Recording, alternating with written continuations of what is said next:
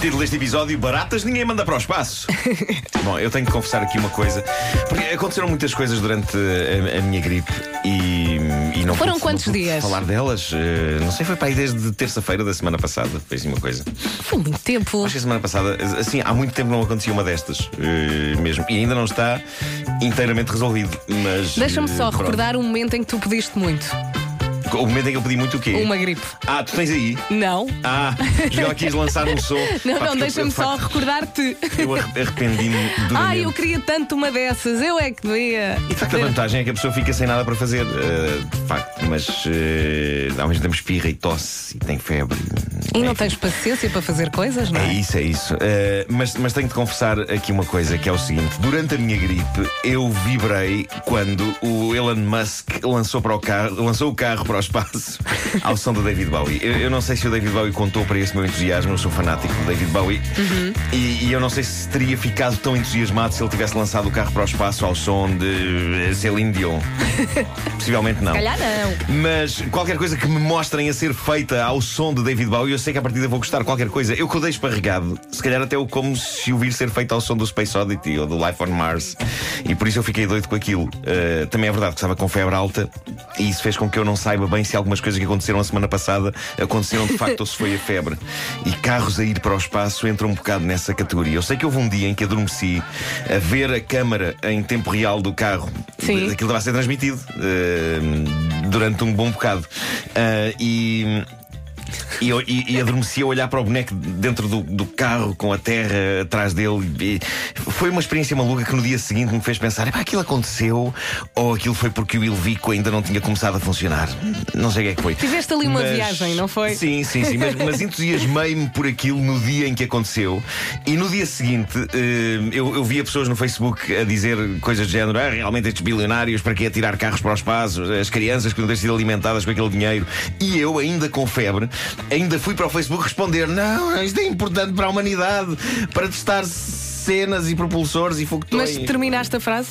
Ah, Conseguiste escrever até? Consegui mal e porcamente. e, e depois voltava para as imagens do carro no espaço e, e, e- eu a pensar, "Epá, realmente as pessoas não percebem a importância, a importância disto que está a acontecer, a importância. Mas depois o que aconteceu foi que a bateria da câmara que estava a transmitir aquilo chegou ao fim e deixámos de ter imagens em direto do carro e depois vi peritos a explicar: bom, agora se calhar, o carro agora se calhar passa ali com uma cintura de asteroides e é destruído.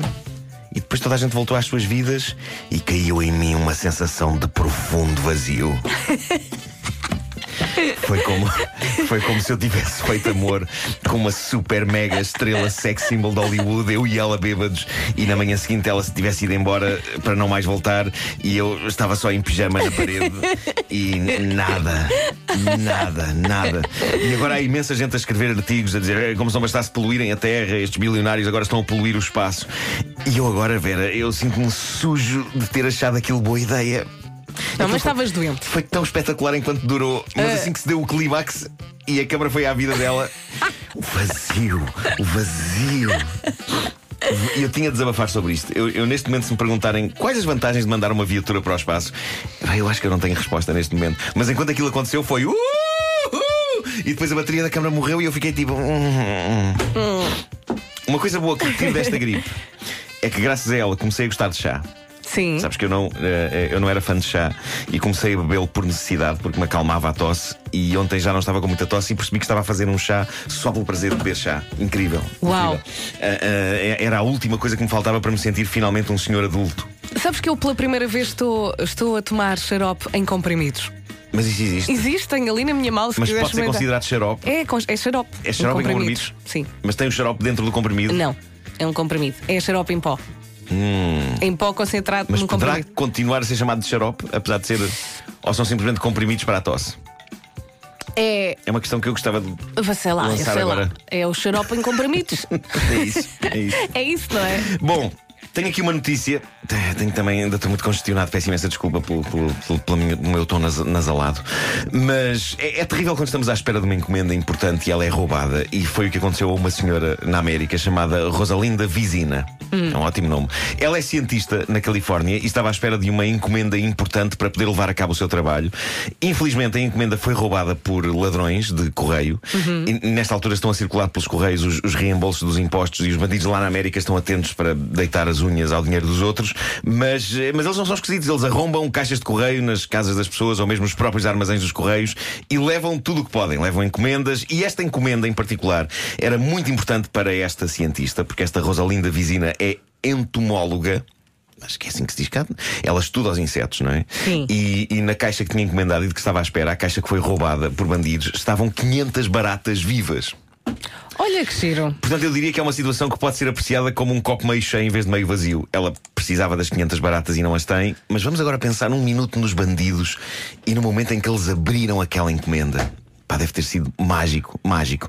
Já agora, curiosidades: caso os ladrões sejam apanhados, a pena é de 5 anos de prisão, o que dá um ano por cada 100 baratas.